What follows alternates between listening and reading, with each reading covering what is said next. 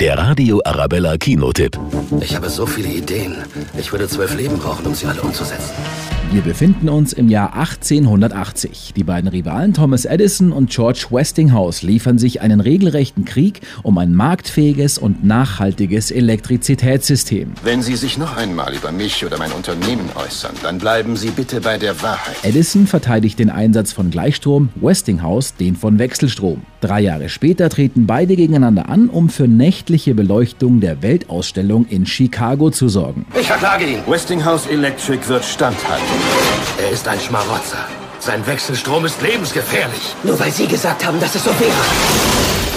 Edison, ein Leben voller Licht, ist fesselnd und mitreißend erzählt und überzeugt mit einer großartigen Besetzung und einem noch großartigeren Benedict Cumberbatch in der Hauptrolle. Und was machen Sie so?